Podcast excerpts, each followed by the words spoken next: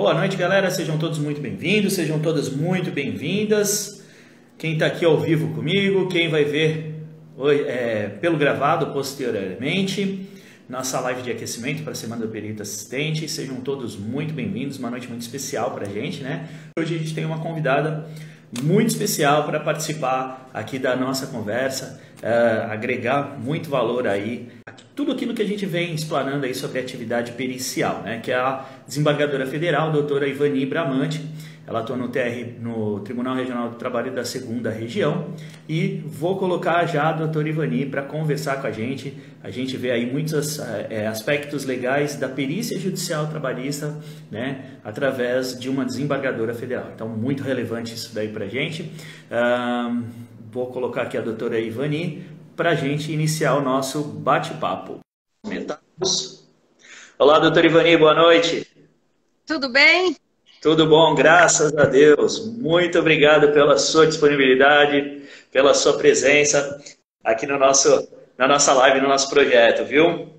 Tá ótimo. Tudo bem aí, então. Que legal. Bom, a ideia né, da, da, do nosso bate-papo, eu venho já acompanhando há algum tempo o trabalho da, da doutora Ivani, né, na, nas lives que ela participa, no conteúdo que ela publica, né? E uma coisa me passou a me chamar muita atenção, que é a, o, o a questão da prova simplificada, né, que está prevista né, como é, uma prova pericial pelo é, é, Código do Processo Civil. E é algo que, é, analisando, conversando com alguns profissionais, eu vejo que é, é pouco explorado. E, e, aí começou a me, me, gerar essa, essa, essa curiosidade. Né? Para as perícias é, de insalubridade, periculosidade, o quanto isso seria efetivo. Porém, uh, eu não encontrei assim uh, ninguém assim como referência para falar sobre o assunto. Quando eu vi a doutora falando sobre este assunto uh, ligado às perícias médicas também, né? E aí foi puxa vida, pode ser um caminho diferente, né? Da, da área de perícias judiciais trabalhistas, uma forma diferente da produção da prova pericial. E aí eu gostaria que a senhora é, pudesse abordar esse tema, né, com relação às perícias de insalubridade e periculosidade, doutora Ivani. Bom, inicialmente, gra gratidão pelo convite formulado. É, realmente, a prova pericial, ela está agora é, em evidência, vamos dizer assim, por conta da pandemia, né, do Covid-19. Até agora, nós levamos aí as perícias feitas é, aquela perícia clássica, né? A, aquela perícia presencial. E agora, com o Covid-19, com o processo judicial eletrônico e com as audiências telepresenciais, como fazer né, uma perícia direta e uma perícia clássica se nós não podemos, as, as empresas estão fechadas, nós não podemos aglomerar, é, não tem como, por exemplo, fazer uma perícia médica acidentária, né? E examinar o corpo do indivíduo ou aglomerar num consultório ou o que valha. E novas alternativas foram aparecendo. E, e, de fato, o CPC, ele traz três tipos, né? É, ele traz a prova pericial para fins de exames, vistorias e avaliações. É, dependendo do tipo né, de prova, se é exame, vistoria e avaliação, não é necessário ir no local de trabalho e não é necessário periciar o corpo do indivíduo. Você pode é, apenas avaliar a documentação, por exemplo, já dar um, um, um parecer científico a respeito daquele assunto. E nós temos então a perícia direta, a perícia indireta e a perícia simplificada. E tudo começou lá no INSS, sabe? Por quê? O INSS, todos os benefícios previdenciários por incapacidade dependem de perícia. Não existe afastamento sem perícia. Sim. A perícia é condição sine qua non do afastamento previdenciário. E também no judiciário previdenciário, não há como o juiz sentenciar sem que haja perícia nos benefícios não só nos benefícios por incapacidade, mas para gozar, por exemplo, uma aposentadoria por uma, é, um benefício social, que é a lei orgânica da assistência social, que é o chamado LOAS, também é preciso uma perícia. E nós temos perícias também a respeito de deficiência. Então, lá, além do auxílio-doença, da aposentadoria por invalidez, eu tenho a necessidade de perícia para os benefícios da assistência social e para os benefícios que envolvam a aposentadoria do deficiente. Quase todos os benefícios lá dependem de perícia. E como operacionalizar num tempo de pandemia em que o número de afastamentos por auxílio doença, né? E, e a, alguns ficam aí com lesão é, é, ou sequela irreversível por conta do Covid-19, que precisa, inclusive, se aposentar por invalidez. É, como operacionalizar os afastamentos previdenciários no momento em que os afastamentos potencializaram por causa da, da Covid-19. Isso levou o CNJ a autorizar as perícias telepresenciais, né? Por conta aí dessa questão. E houve uma revolta, né, dos peritos lá no INSS, entendeu? Eles falaram, não, nós não vamos, porque existe um, é, um parecer do Conselho Federal de Medicina dizendo que ninguém pode assinar um laudo pericial dizendo que periciou quando não periciou. Sim, claro. Né? E, e existe, então, um parecer da, do, do Conselho Federal dizendo que fere o Código de Ética é, fazer a perícia, a, a, é, assinar laudos atestando que periciou quando isso não ocorreu. É, inclusive, quem é, fez essa consulta ao Conselho Federal de Medicina foi o CNJ. Quando o CNJ estava porque o CNJ, ele, ele tem várias normativas, né? Nós temos a resolução do CNJ 313 de 2020, que foi do ano passado por conta do Covid, e depois no o 317 de 2020, também foi do mês de maio do ano passado, que oficializou, vamos dizer assim, a, a perícia telepresencial, e ele, o, CNJ é específico, né, no artigo 4 dessa normativa, dizendo que a perícia telepresencial é relacionada aos benefícios previdenciários por incapacidade e os benefícios de assistenciais de prestação continuada, que é o tal do LOAS, né? Só que como não deu certo o estudo e, o, e houve esse entrave, na prática o INSS fez um, um acordo perante o Supremo Tribunal Federal no sentido de que os benefícios previdenciários serão concedidos independentemente de perícia presencial, né? E que basta o indivíduo, então, entrar no meu INSS, fazer lá o pedido do benefício, juntar toda a documentação que ele já possui, e, e os atestados médicos, as bulas, os remédios que toma e tudo mais, os exames laboratoriais, exames clínicos que tiver, e o que o perito vai fazer é uma leitura deste documento e deferir ou não o benefício. Então, passou-se de uma perícia que seria direta para inicialmente uma telepresencial que nunca aconteceu, para uma perícia indireta. Entendi. À luz de análise de documentos. Agora, a, o CPC, ele traz regras exatamente nesse sentido, né? O, o que se exige do perito? Ora, exige-se que o perito tenha o conhecimento técnico do objeto da perícia, né? Sim. É, nem, nem fala que ele precisa ter formação científica ou qualquer coisa assim. Ele tem que ter conhecimento técnico no objeto da perícia. E diz que ele pode fazer a perícia direta, que ele pode fazer a perícia indireta, ou ele pode fazer uma perícia chamada perícia simplificada. Né? O que é a perícia simplificada? Nem laudo existe na perícia simplificada. É, as partes que têm os documentos a respeito do tema juntam no processo e esse profissional que conhece, né, é, cientificamente aquele objeto da perícia, ele vai fazer um tipo de um parecer e se ele não preferir fazer parecer, o juiz pode marcar uma audiência ou convocá-lo para que ele compareça na audiência e preste esclarecimentos em audiência. É, isso me chamou é um parecer, É um parecer oral. vamos dizer assim. Isso, não é nem um, chamou... nem um laudo escrito e nem um parecer escrito, é um parecer oral. É uma coisa é. bem simplificada mesmo. Eu chego até a pensar se existe é, honorários periciais aqui neste caso, porque não é feito um laudo, né? É, é só uma análise daquele documento e, e, esse perito pode prestar esclarecimentos é, quando o objeto da perícia for de menor complexidade, vamos dizer assim.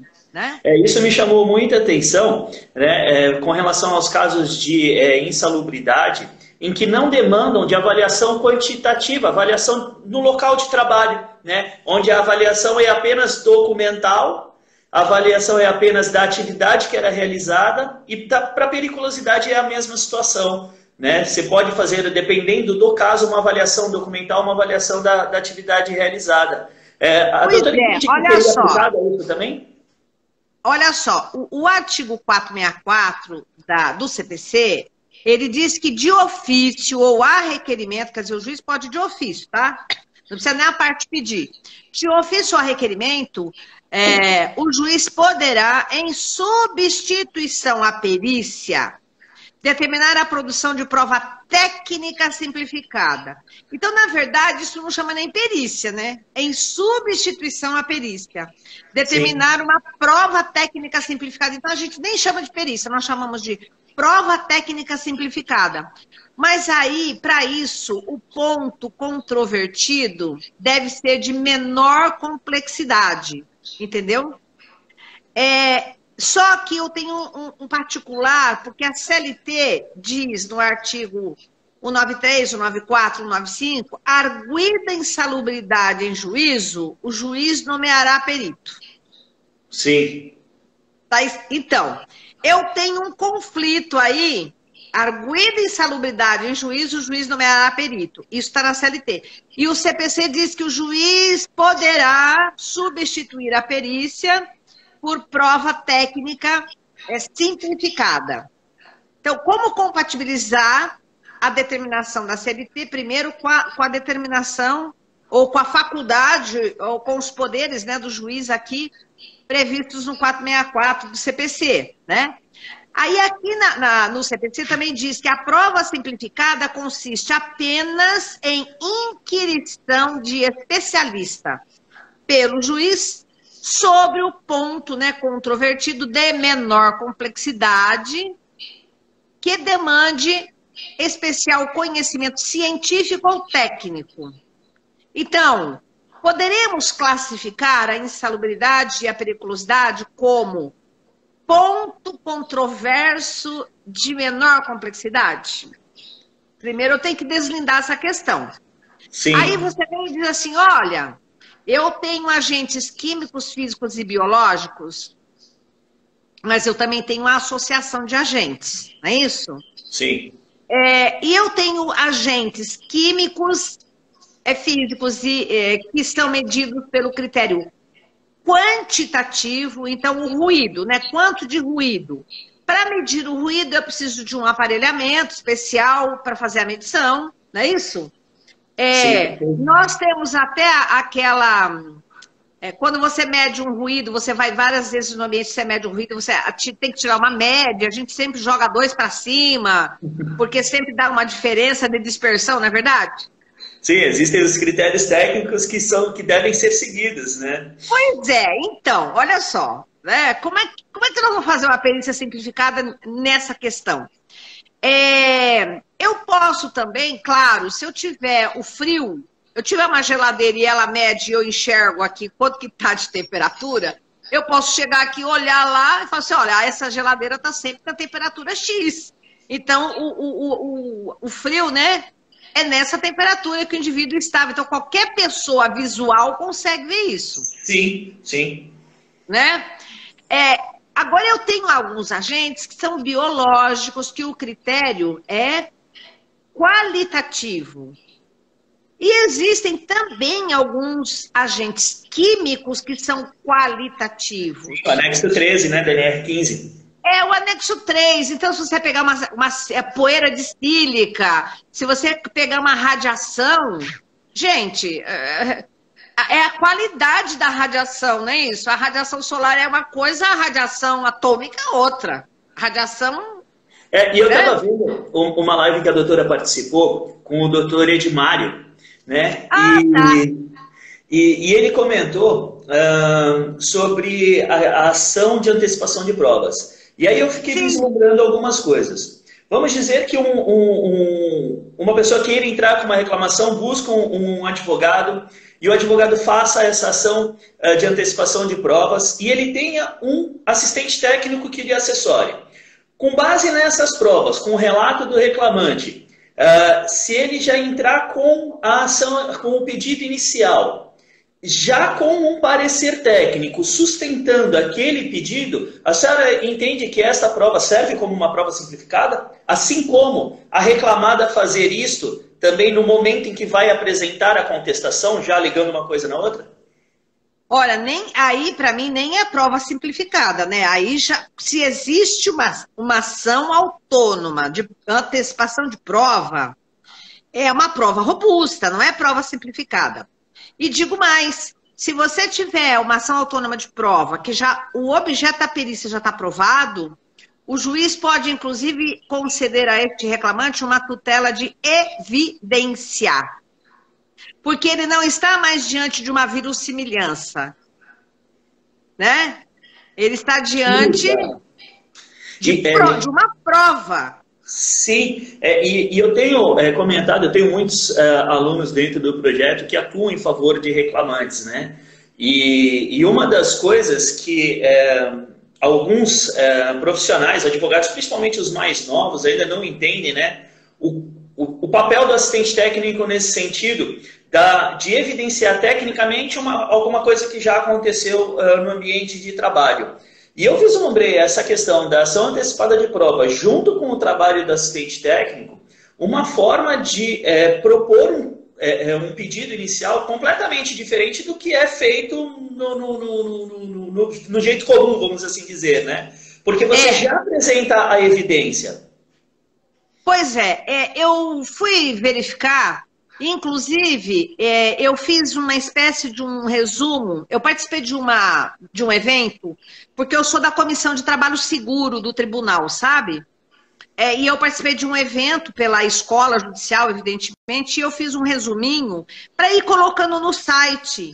Porque nós tivemos lá o Abril, é, o, o Abril Verde, que foi, é, que foi o mês do trabalho seguro, e agora a gente está tendo o Maio Laranja, que é, é o combate ao trabalho infantil. E eu é, fiz um, um, resumo da NR1, porque você sabe, a NR1 foi reformatada.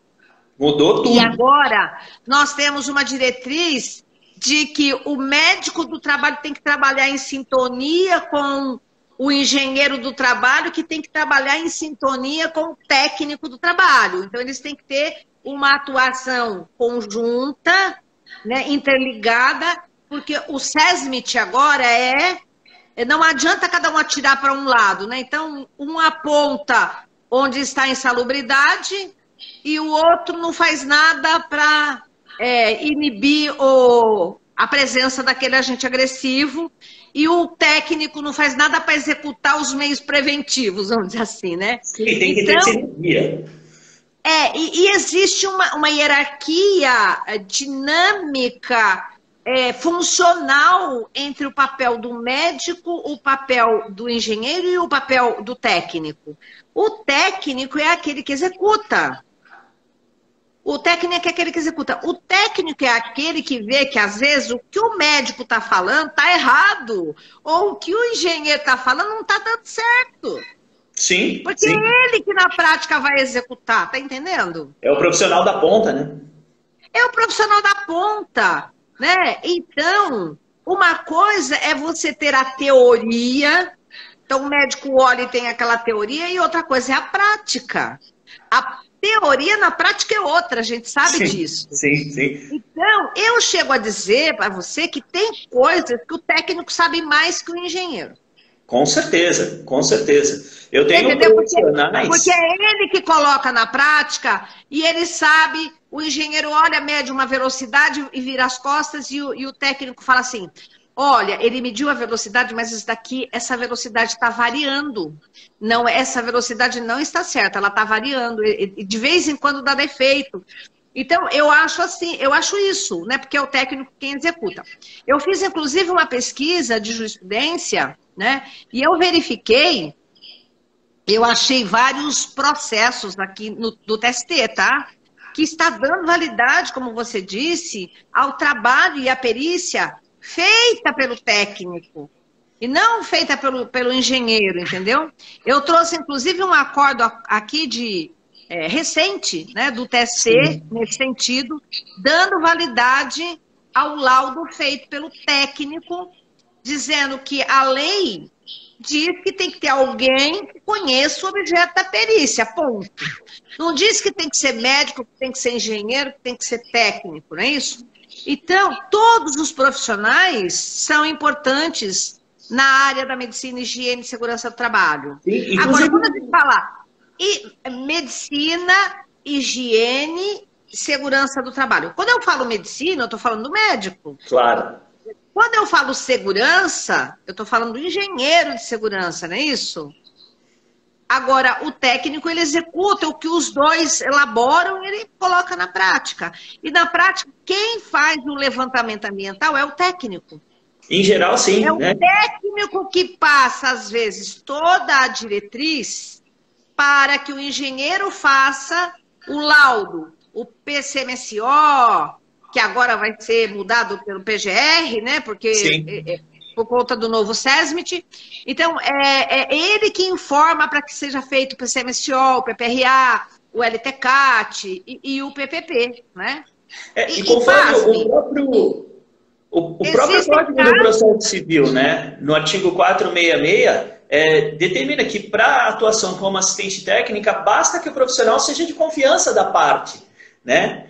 Então, isso é, corrobora de que ele tendo conhecimento técnico sobre o objeto da perícia, ele entendendo sobre aquilo que está sendo tratado, ele pode atuar perfeitamente com condições é, igualitárias. Né? Basta ele ter condições técnicas para isso. E... Olha, é, eu eu trabalhei no, uh, como procuradora de município e eu fui é, escalada, né, para implementar a CIPA dentro do, do município, porque você sabe que no Poder Público não tem CIPA, né?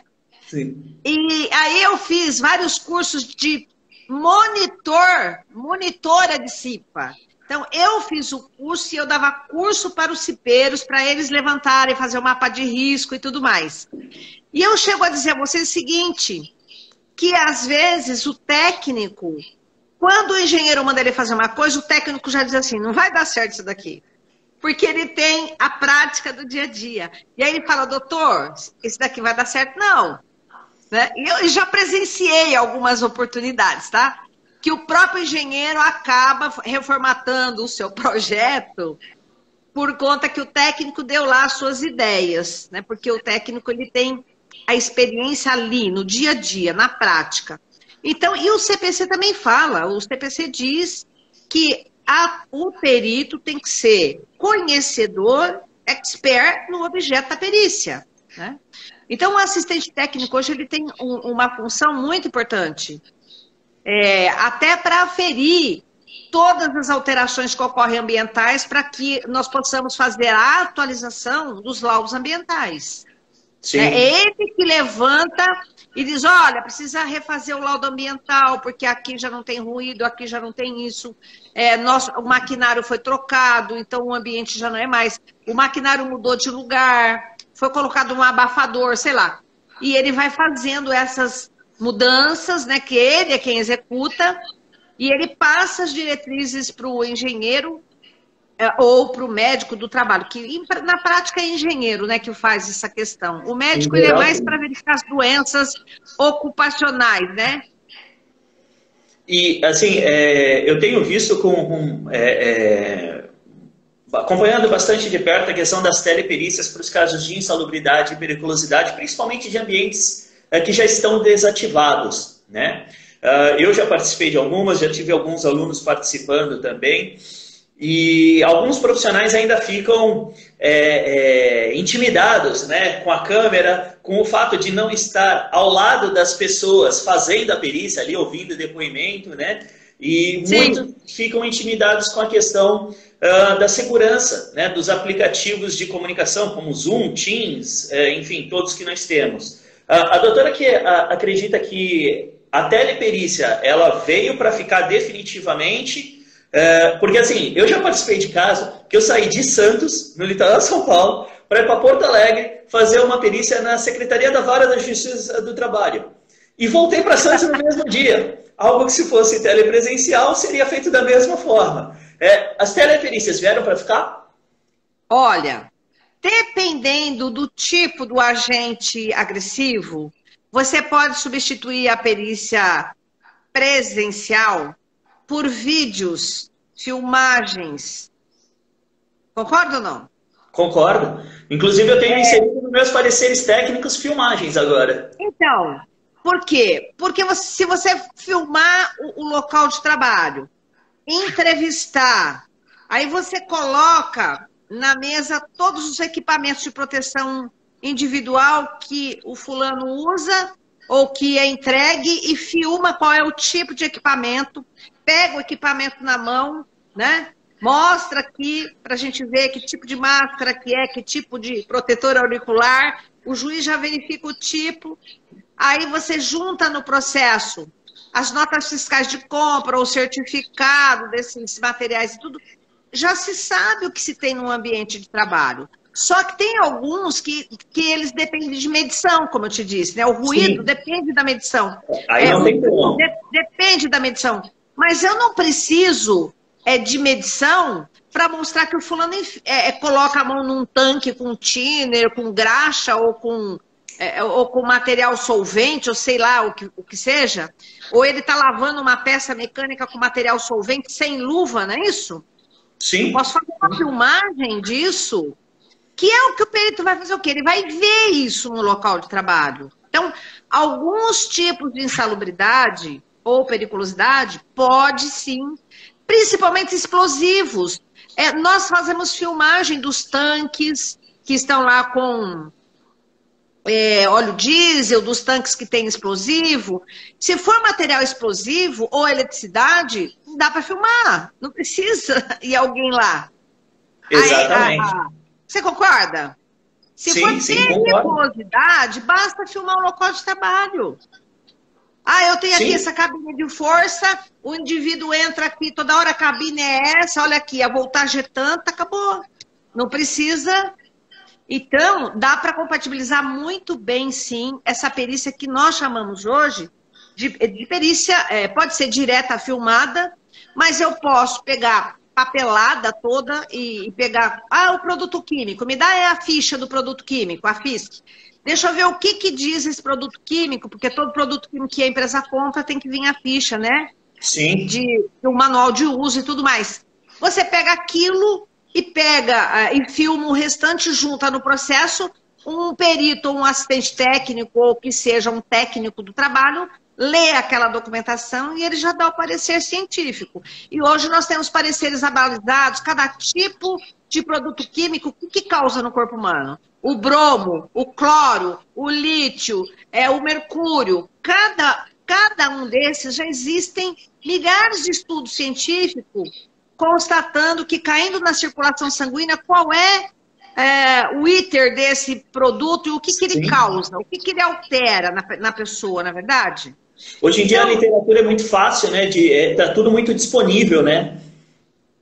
E olha, vai chegar uma hora que sabe o homem que vai na lua e ele passa aquele detector assim que vai apitando qual é o produto químico que tem no local. Mas chega uma hora que nós vamos ter um aparelhinho desse, entendeu? Que vai detectar tudo. É. É, é a modernização da prova pericial, eu acho isso muito é, importante. É, é, são as novas tecnologias, tá? Todo mundo fala assim, ai, mas não dá certo essa prova telepresencial para quem está doente e precisa fazer um exame clínico. Eu falei, olha, existem hoje inteligência artificial chamada PET scan que escaneia o seu corpo. O que, que o médico faz? Nada, ele lê o resultado. Ele Sim. não põe a mão no paciente. Então você vai entrar num lugar desse que a inteligência artificial vai escanear o seu corpo, vai emitir lá é, o resultado e a única coisa que o médico vai fazer é ler aquele resultado. Ora, isso eu posso fazer tudo telepresencial. Eu não Sim. preciso estar presencial para fazer isso. Com certeza, com certeza.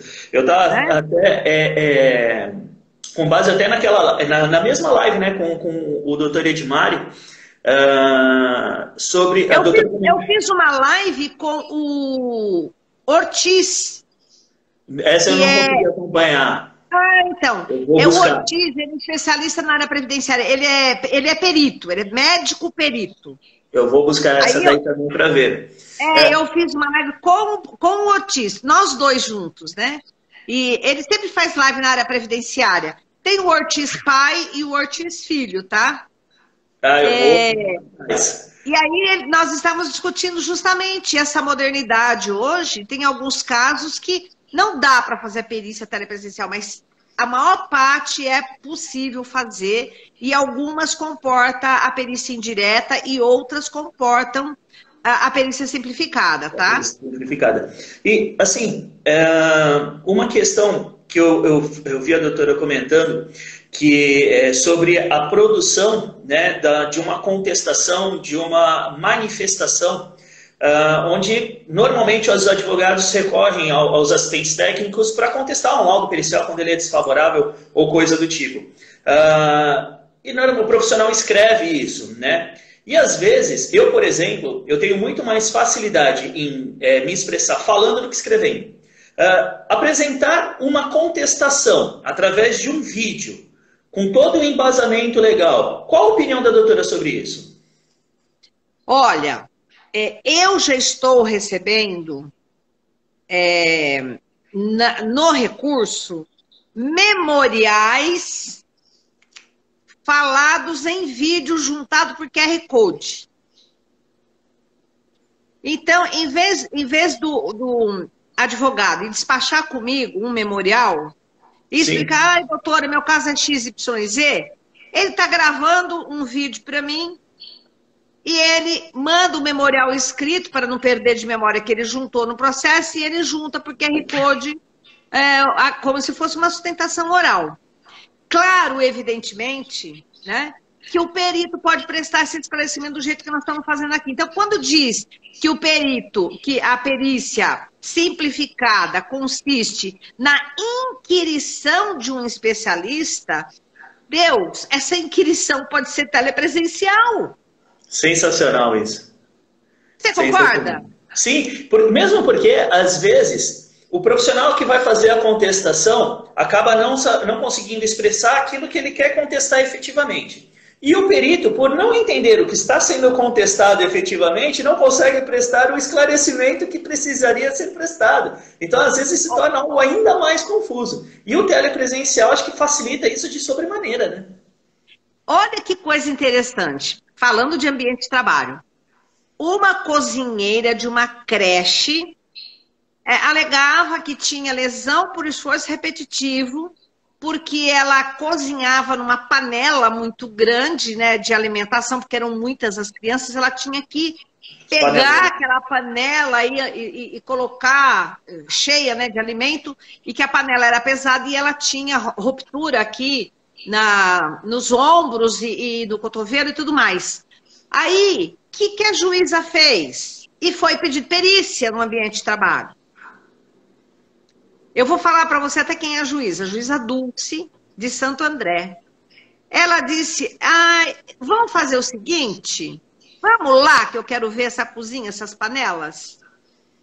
E ela suspendeu a audiência, chamou o oficial de justiça para ir junto para fazer o, o, a circunstância da vistoria, porque Sim. o, o se circunstanciou aquela inspeção judicial.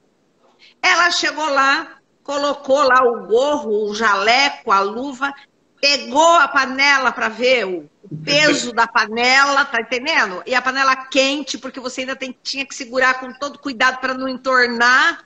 Né? O caldo. Literalmente. É, aí ela perquiriu ali com as pessoas quanto pesava aquela panela cheia e tudo mais. E o oficial de justiça filmou, todo mundo junto. E ela pegou e falou para o oficial de justiça: olha, faz aí o, o, a vistoria, certifica aí a vistoria.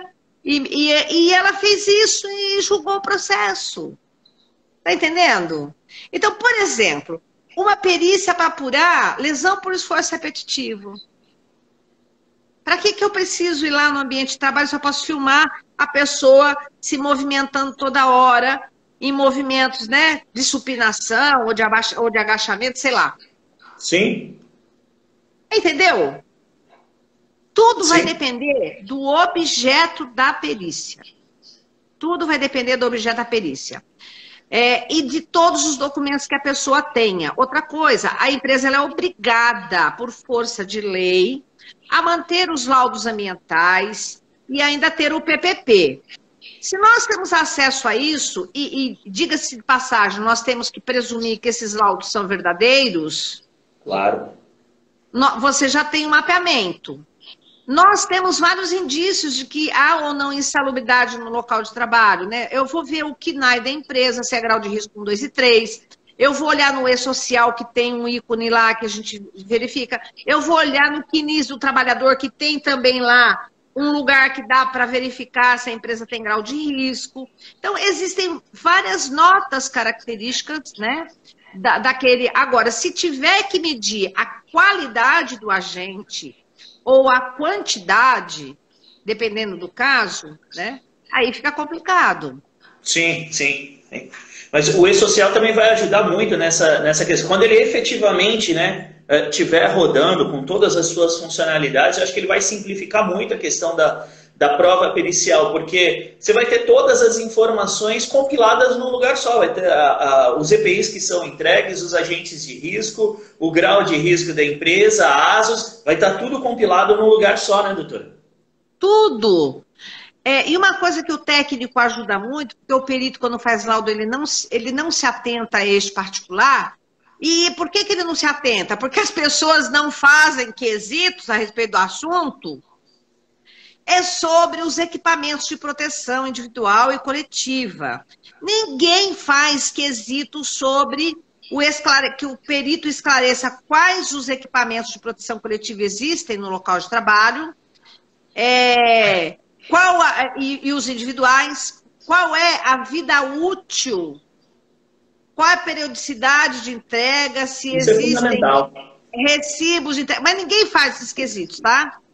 E na prática, quem nos auxilia nisso é o assistente técnico. Que como é ele que executa, é o assistente técnico que faz a compra, é o assistente técnico que recebe esse material, é ele que vê se foi se certificou ou não. Você está entendendo? Sim, sim. E quando não é ele, ele tem a informação do técnico que está na ponta fazendo isso, né? Exatamente. Ele tem a informação direto da fonte. Exatamente, é isso. É, por isso que às vezes o, o assistente técnico ele tem mais informações a dar que complementam aquilo que o laudo não esclarece, né? Que legal. Uh, doutora Ivani, só o que eu tenho a fazer é agradecer todos os seus... Já passou o horário? Já deu aí? Já estamos já com 40 minutos já de conversa aqui, de bate-papo. É, então, é, quando a conversa fiz, é boa, o tempo voa. Eu fiz um, um curso, como eu te disse, no CEPAM, muitos anos atrás, um ano de medicina, higiene e segurança do trabalho para ser formadora de CIPEiro e implantar CIPA no, no, em todo o município, né, onde eu trabalhei como procuradora. E aí eu fiz toda a normativa interna, porque não tinha, e eles eram estatutários, né? É, eu fiz mais ou menos similar ao que está na CLT. E e eu também, eu já fui enfermeira, né? Eu tenho curso de enfermagem. Que curiosidade. Então, eu entendo um pouco de biologia, um pouco de meio ambiente de trabalho. É uma coisa que eu gosto muito. Né? Eu tenho afeição por esse assunto, entendeu? Que legal, que legal. É, assim, é, o projeto Perícia Sem Segredo, né? Ele surgiu de uma...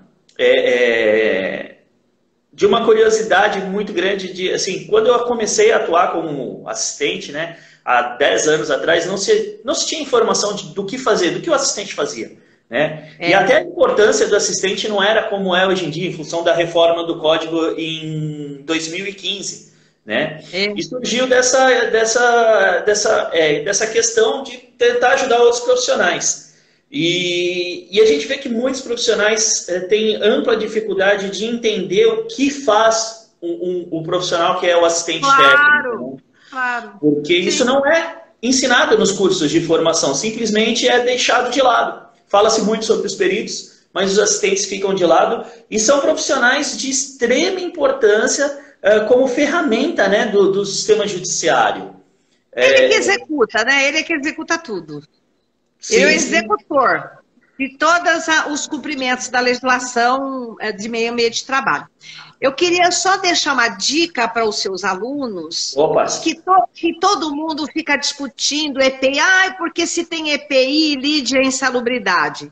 Pessoal, o Supremo Tribunal Federal é, já julgou que o ruído pode dar qual, qual que seja o, o equipamento que ele não elide o ruído.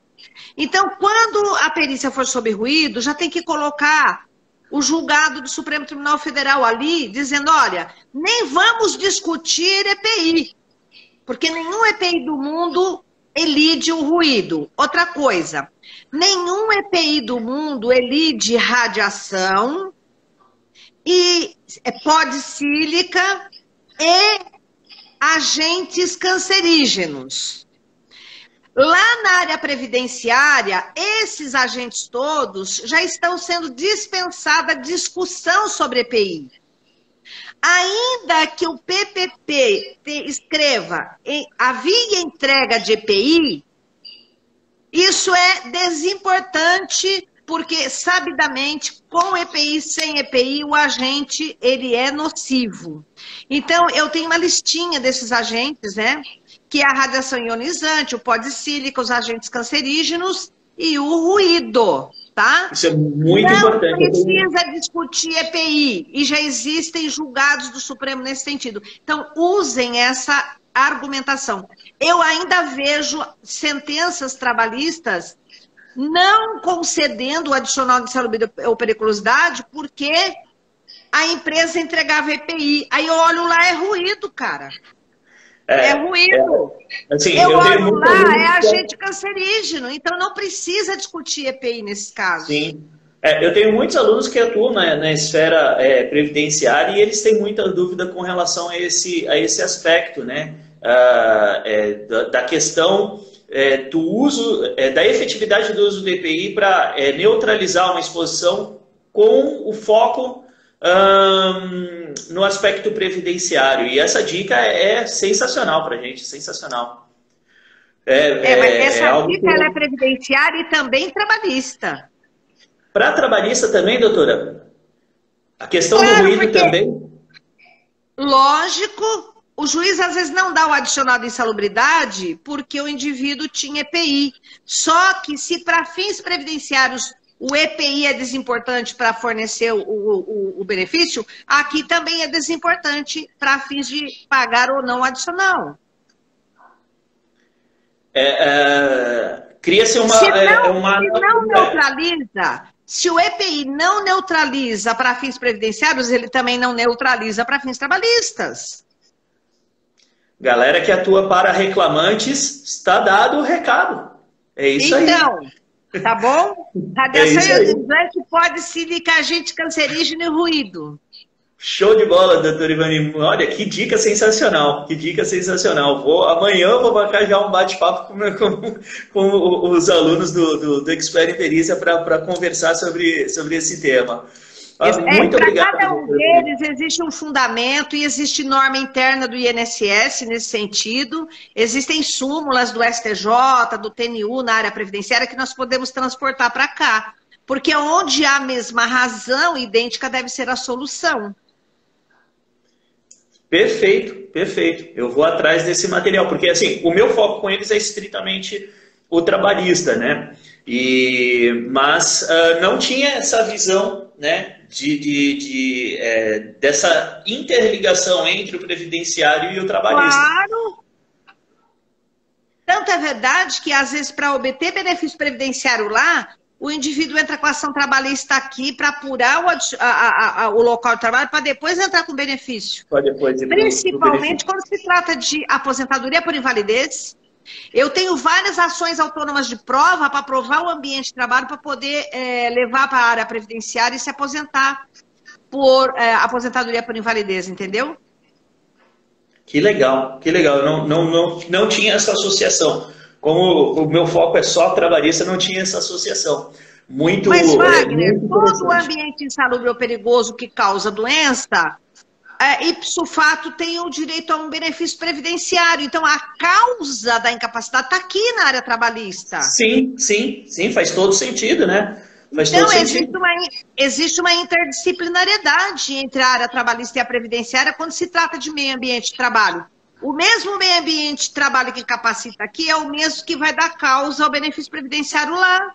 Claro, claro, com certeza. Existem muitas inconsistências né, nesse sentido. Claro, é, evidente. Até, até sobre, é, quando a gente fala de ruído, né, que a, a NR15 fala uma coisa sobre a forma de avaliação né, do fator de duplicação da dose do ruído, a, a mensuração disso, que deve ser 5. A NHO da Fundacentro fala outra coisa, então a gente tem muita controvérsia nesse sentido, né?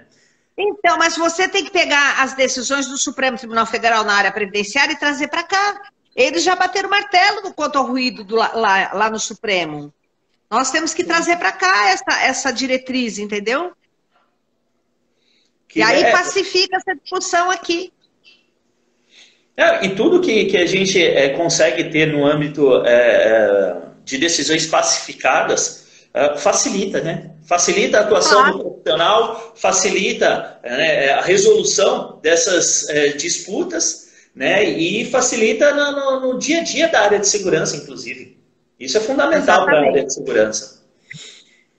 Que legal, doutor Ivani. Muito obrigado por trazer a sua, sua visão. Para a gente é de, é, sim, de fundamental importância, né? porque existem uh, muitas dúvidas pela falta de conhecimento ainda do, do, da maioria dos profissionais sobre a área e ter a palavra de uma pessoa é, é, com tal conhecimento né, com tal importância dentro do sistema judiciário para a gente é algo é, ímpar. É uma noite que certamente vai ser será lembrada por muito tempo aqui dentro do projeto Perícia Sem Segredo, viu?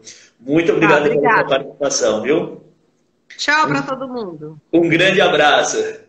Tchau. Tchau, tchau. Nossa Senhora, que noite sensacional. Quanto conhecimento junto, né? Quanta é, informação de qualidade, quantos paradigmas sendo quebrados. Isso faz é, com que a gente aqui do projeto Perícia e Segredo tenha certeza de que é um caminho sem volta, né? A atuação né, do, do, profissional de segurança do trabalho como assistente técnico, a importância desse profissional para o sistema judiciário.